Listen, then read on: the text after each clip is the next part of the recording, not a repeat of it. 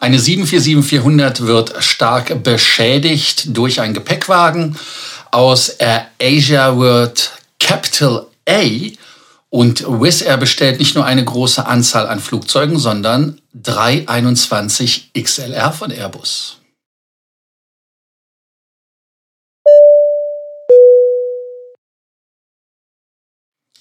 Willkommen zum heutigen Frequent Traveler Takeoff. Heute die 30. Folge, 30. Januar 2022 und wie immer am Anfang der Abonnierbefehl. Abonniert den Kanal, damit ihr keine Folge mehr verpasst, die sich um Meilenpunkte-Status, aber auch um Aviation News dreht. Wichtig ist natürlich, dass ihr die Glocke anmacht, damit ihr immer wieder informiert werdet, wenn wir was Neues posten. Und ganz, ganz wichtig, kommentiert unten, denn der Dialog mit euch ist mir und uns wichtig. Aber um den Algorithmus ein bisschen zu pimpen, liken. Vergesst nicht, den Beitrag zu liken. Ja, das erste Thema ist ein Thema, wo China Airlines in Chicago eine 747 Cargomaschine nach der Landung, nehmen wir es einfach, eine Begegnung der dritten Dimension hatte und dabei beschädigt worden ist. Der Jumbo ist gegen einen Gepäckcontainer gefahren und beide Namen, ja, beide haben da Schäden vongetragen. Die Boeing 747 von China Airlines ähm, von Cargo ist natürlich sehr, sehr viel unterwegs, weil man natürlich mit der Fracht im Moment richtig Geld verdient. Das Flugzeug mit der Kennung BB ist ja wie immer für chinesische Flugzeuge 18715, wird wohl in Chicago erstmal stehen bleiben, denn am Freitag wurde sie beschädigt nach der Landung, ganz genau. Sie ist beim Taxiing auf dem Flughafen um 6 Uhr morgens Chicago O'Hare einfach von so einem Gepäckwagen attackiert worden, will ich es mal nennen. Die, das Flugzeug bei dem Flug handelt sich um CI 5240, ist aus Taiwan, also in Taipei gestartet, ist dann nach Alaska erstmal geflogen, nach Anchorage und dann weiter nach Chicago. Aber ähm, durch diesen Gepäckwagenvorfall wird das Flugzeug wahrscheinlich wohl länger ausfallen, weil muss ja repariert werden. Als die Piloten mit dem Jumbo am Taxiing waren und sie dann quasi ihre Parkposition ich will nicht sagen gesucht haben, ähm, ist dieser Zwischenfall passiert. Man hat das auf einer Überwachungskamera gesehen. Bei Twitter gibt es ja auch Videos dazu, wie das Flugzeug mit Karacho und Wumms in den Container reinfährt und diesen auch noch ja ein bisschen mit vor sich her schleppt. Man muss natürlich zur Entschuldigung der Crew sagen, dass der Flieger groß ist, der Gepäckwagen klein, aber auch Schneefall war. Also das heißt, das Wetter war da ein Riesenproblem. Wie man auf dem äh, Portal, das sich mit Flugunfällen äh, beschäftigt, das ist der Aviation Herald, festgestellt wurde, ist das die Engine Number 2. Das heißt also, das ist Triebwerk Nummer 2, 1, 2, 3 und 4. Also das heißt auf der linken Seite Inboard äh, als man damit kollidiert ist. Und ähm, es ist also wirklich ein Wunder, wenn man das so sagen kann, dass das nicht eingesogen worden ist oder dass das Triebwerk in irgendeiner Weise da dann nochmal vielleicht ein bisschen ähm, ja, explodiert ist oder sonst was. Also es ist wirklich nur die Verkleidung, Gott sei Dank, die sich abgelöst hat. Und das Flugzeug sitzt jetzt da mit dem Pöpö in Chicago und wartet, dass es repariert ist. Also insofern, da muss man einfach mal gucken, was damit passiert. Also etwas, ja, etwas mal was anderes als Unfall. Wobei, wie gesagt, normalerweise so etwas nicht passiert. Ein weiteres Thema ist etwas, was natürlich auch zu Diskussionen führt. Das ist ein Flug von Crossair, der in Martinique gestartet ist und eigentlich nach, wo es äh, Crossair auch immer ist, nach Paris fliegen sollte. Aber die haben dann eine Zwischenlandung oder eine Sicherheitslandung in Layes auf den Azoren gemacht, weil der Kapitän krank geworden ist. Ganz genau. Der Kapitän ist krank geworden und äh, da man natürlich ein Zweimann-Cockpit fliegt, musste der erste Offizier die Controls übernehmen und hat sofort folgerichtig dann ein Mayday deklariert, also dann schon eine Luftlotlage. Und dann ist man auf der portugiesischen Insel mit, der, mit dem Airbus A330 sicher gelandet. Die Flotte, wisst ihr ja selber bei Corsair, hat vier A330er, drei 747er Boeings. Die französische Fluggesellschaft Crossair macht Flüge in diese sogenannten Überseedepartements von Frankreich, sehr viele, Fort de France, ähm, was in der Karibik ist ähm, auf Martinique oder dann halt von Orly aus immer startend. Als Beispiel. Der Flug war am 17. Januar und ähm, dieser Vorfall, der auch mit einem Airbus A330-900 passiert ist, wurde von den französischen Behörden als gefährlich eingestuft, beziehungsweise serious. Also heißt das, gefährlich nicht unbedingt, aber ihr wisst, was ich meine. Die Registrierung der Maschine war Foxtrot Hotel, Hotel, Hotel Uniform Golf und war auch nur ein Jahr alt. Und der Flug, die Flugnummer war SS 925, der halt wirklich von Martinique nach Paris fliegen sollte, ist um 1919 gestartet, war 20 Minuten verspätet und als man dann die Azoren ohne Komplikationen erreicht hat, hat sich der Kapitän krank gefühlt und äh, sagte, dass er nicht fit to fly ist und unable. Und damit musste halt der Offizier dieses dann übernehmen. Und äh, nach einer sicheren Landung auf der Runway Nummer 15, 30 Minuten später, war dann auch alles gut und ähm, das Flugzeug war dann 13 Stunden am Boden, ist dann weitergeflogen und ist in Paris dann halt mit 13 Stunden und 30 Minuten Verspätung gelandet. Man guckt jetzt ganz einfach, was das war und äh, es wird auch nicht gesagt, warum der Kapitän da irgendwie sich nicht gut gefühlt hat.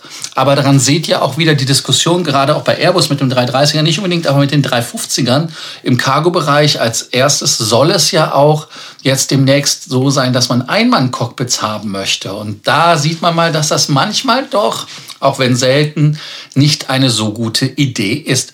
Schreibt unten in die Kommentarspalte doch rein, was ihr dazu denkt, was ihr davon haltet, was ihr meint, ob das Sinn macht, Einmann-Cockpit. Ähm, oder aber auch, inwieweit das so ist, dass ihr einem Flugzeug vertraut, was nur von einem Piloten geflogen wird. Weil das ist für mich wieder so ein Beispiel, wo man sagt, mh, hm, besser zwei als einer. Air Asia, eine Fluggesellschaft aus dem asiatischen Raum. Das Headquarter von denen ist ja in Malaysia. Ich selber bin mit denen geflogen. Es gibt ja verschiedene Tochterfirmen irgendwie. Das ist ja irgendwie so eine Gruppe. Bin ich geflogen von Bali nach Singapur von Bali nach Singapur, waren viereinhalb Stunden Flug, habe da in der Exit Row gesessen, hatte auch was zu essen bestellt. Also es war jetzt ein billiger Flug, aber es war auch jetzt nichts, was erwähnenswert war, weil es halt einfach ein billiger preiswerter Flug war und das war auch das, was ich halt ähm, erwartet habe. Und diese Air Asia Group, die ja im Moment so ein bisschen klamm ist, weil natürlich in Asien sehr viele Grenzen geschlossen sind, versuchen 238 Millionen von diesen, sind das Ringgits, ähm, zu bekommen. Und äh, wenn man sich das mal anguckt, der CEO der ganzen Firma, Tony Fernandez, hat die Firma jetzt umbenannt in Capital A. Ich weiß nicht, ob er sich da bei Facebook äh, mit Meta ein Beispiel genommen hat oder mit Google mit Alphabet. Man ist jetzt irgendwie dabei, dass man die ganzen Firmen von dem einzigen Produkt, was man damals hatte, weil man so viel dieser, dieser, dieser, dieser Diversifikation, schwieriges Wort. Also weil man jetzt so viel Diversifikation hat und so viele Firmenanteile hat, dass man da also eine ähm, Holding draufsetzen möchte und das ist in dem Fall Capital A. Und ähm, das ist natürlich ein Bestandteil dessen, dass man ähm, von denen natürlich mehr, ja, mehr Schlagkraft erwartet.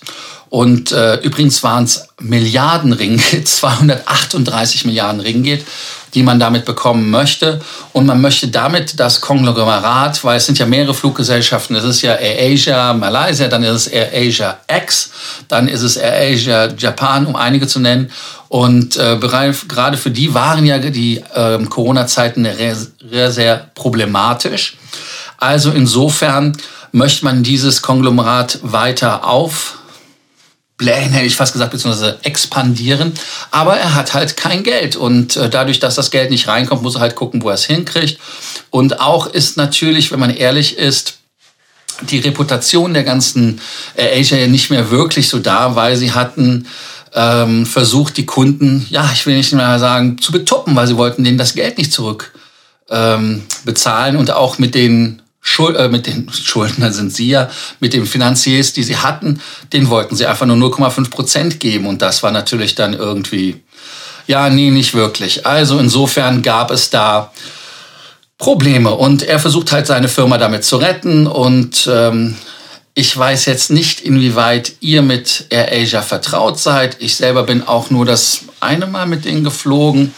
Und man hat äh, wirklich äh, eine große Arbeitskraft da mit 20.000 Mitarbeitern. Aber man möchte halt einfach weiter wachsen und braucht dafür Geld. Aber die Frage ist natürlich, ob jetzt so ein Name wie Capital A davon ablenkt, dass Air Asia eher Probleme bereitet hat, also auch vom Image her. Und ob man da in irgendeiner Art und Weise zum Beispiel äh, jetzt jemanden hinter dem Zaun hervorlocken kann. Weil so ein Namenswechsel ist natürlich jetzt nicht... Ähm, ja, es verändert halt nicht die ähm, Glaubwürdigkeit. Also insofern ist das ein Problem.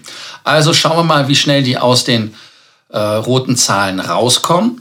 Und vor allem, was spannend ist, ist für mich, würdet ihr denn mit Air Asia, fliegen? Würdet ihr denn gerade noch vertrauen mit Geld oder nicht? Oder sagt ihr einfach, nö, da lieber nicht mit denen fliegen?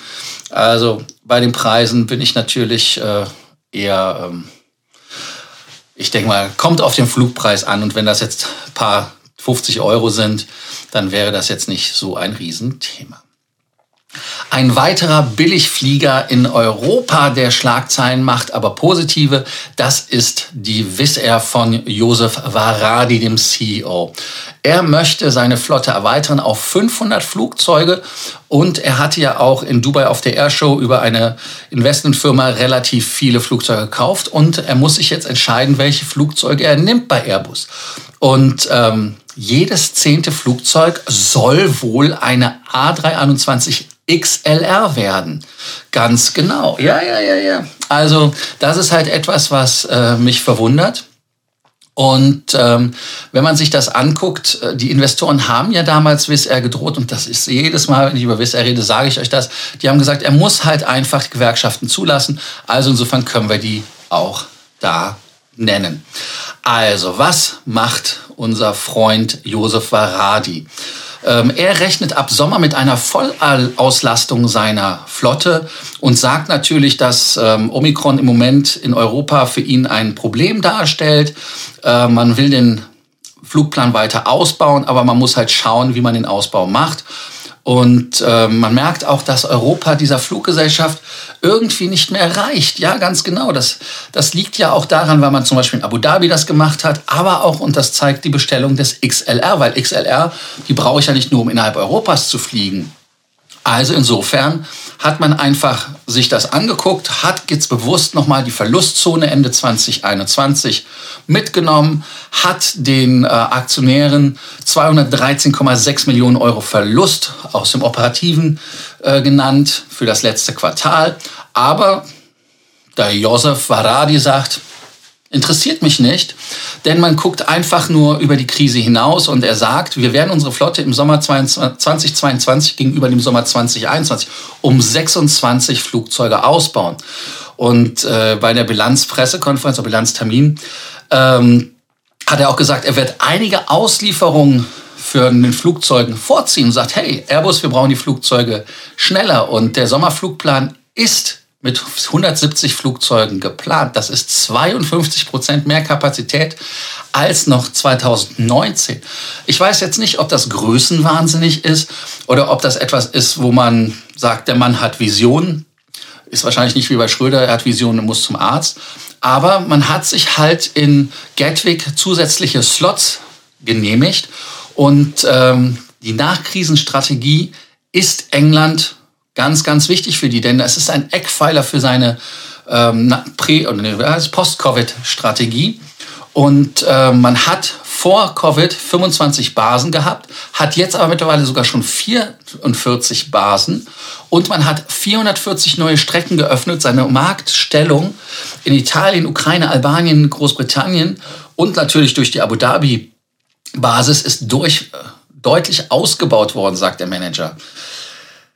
In Dortmund, Oslo-Riga, hat die Wizz ihre Zelte abgebaut. Also ganz so vorteilhaft war man da nicht. Aber jetzt richtet man sich wirklich Richtung Osten. Und wie er auf der Dubai Air Show ja schon gesagt hat, er möchte da das nächste Level erreichen mit den A321 XLR. Und äh, im November 2021 hatte er ja da 102 321er Neos bestellt und äh, 27 davon sollen schon 2023 in die Flotte kommen. Die Langstreckenversion, also die mit der größten Reichweite, die R321 XLR, die möchte man bis 2027 mit der Auslieferung von 47 Flugzeugen bekommen. Er möchte also 47 A321 XLR bekommen. Und er sagt, im Jahr 2026 werde jedes zehnte Flugzeug bei Wizz Air eine A321 XLR sein. Also ich finde das äh, spannend und er meint auch, dass er damit die Langstreckenflieger mit seinen Kostenstruktur ganz klar pulverisiert. Er hat zwar keine Strecken im Sinn, aber ich glaube, er weiß schon, was er Richtung Osten machen will und ähm, er wird da natürlich auf äh, längere Routen gehen. Aber wie gesagt, die Airline plant bis Ende des Jahrzehnts, also bis 2030 auf 500 Flugzeuge anzuwachsen. Das heißt also, man hat in Dubai für 75 weitere A321 Neos mit einem Liefertermin für 2028, 2029 und da seht ihr, ähm, wie weit der Planungshorizont bei Fluggesellschaften ist. Über deren Einlösung will er noch dieses Jahr alt entscheiden. Also spannend sagt mir einfach, dass ihr denkt zur Wizz Air, was ihr haltet von Wizz Air unten in der Kommentarspalte. Ob ihr sagt, hey Wizz Air, coole Bude oder magt ihr, mögt ihr die Freunde nicht. Ähm, ich selber bin mit Wizz Air noch nicht geflogen. Vielleicht sollte ich das einfach mal ändern und mal schauen, ob ich sie sympathisch finde. Eine Fluggesellschaft, die im Moment zumindest, wenn es um ihren CEO als unsympathisch gilt, das ist Qatar Airways, weil Airbus ist mit denen böse. Ich möchte jetzt nicht mehr auf den A350 und die Farbe eingehen, aber man hat in Katar jetzt die 777X als Frachter bestellt oder beziehungsweise man trägt sich mit dem Gedanken. Und da stellt man sich die Frage, und die habt ihr gestellt, und dafür danke ich euch, dass ihr mir auch persönlich schreibt, was bedeutet es für Katar? Also wenn man nochmal schaut, äh, man hat ja den A350F gehabt, möchte, wollte den dann eigentlich auch irgendwie bestellen oder auch nicht, aber man hatte mit der Farbe das Problem. Und dann sagt man jetzt, man möchte die Boeing 777X nehmen. Also, wenn man sich das anguckt, dass die Qatar Airways von einem globalen äh, Launch Customer, wie das mal heißt, also das heißt Erstkunden oder auch einem regionalen Erstkunden bei vielen Fluggeräten ja schon von der, damit dabei war, möchte man jetzt einfach vielleicht bei der 777X auch dabei sein als Frachterversion. Warum? Ganz einfach, weil es die Flotte von Qatar Airways ganz klar neu positioniert, aber auch ja, formt. Und deshalb ist es ganz klar, dass die Leute natürlich erwarten, was jetzt passiert. Also viele Leute, auch Reuters, hatte das ja auch berichtet, dass man mit den ähm, Freunden in Seattle, also mit Boeing spricht und dieses dann auch vielleicht bei dem Staatsbesuch jetzt von den Katari, äh, von Tamim bin Hamad Al-Thani, dem Emir von Katar, in den USA bekannt gibt. Also, warum macht das Sinn, das zu machen? Ganz einfach. Wenn man 50 Frachter bestellt, dann bekommt man natürlich bei einem Listenpreis von 14 Milliarden US-Dollar natürlich Rabatt. Man hat zwar mit einer sehr, sehr diversifizierten Flotte zu tun, weil die haben ja eigentlich das gekauft, was gerade frei war. Also man hatte 330er hier, 340er, man hat 320er, man hat 37er. Also man hat eigentlich alles bestellt, was nicht bei drei auf dem Baum war, weil man es halt nicht bekommen hat.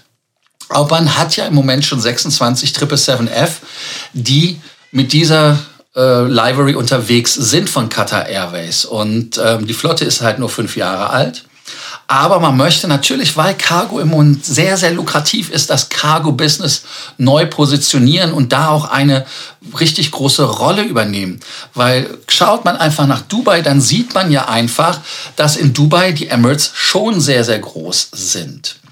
Ähm, gucken wir uns nochmal die Cargo-Flotte an von Qatar, bevor wir auf die Dubai-Leute übergehen.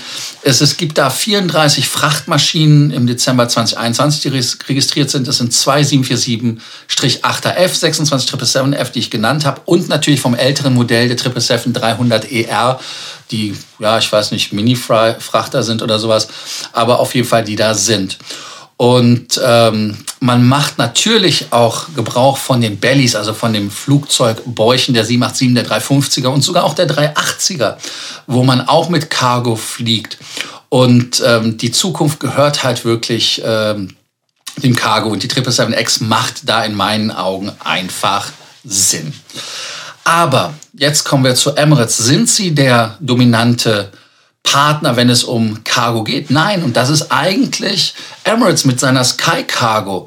Weil wenn man sich das mal anguckt, wie viel die in Dubai haben, die in Dubai haben 10 777F im Moment, haben dann auch ein paar neue 777Fs, die auch noch kommen sollen. Dann hat man noch ähm, vier, die ihrer 777-300, die man dort umbauen möchte, die zwischen 2023 und 2024 kommen.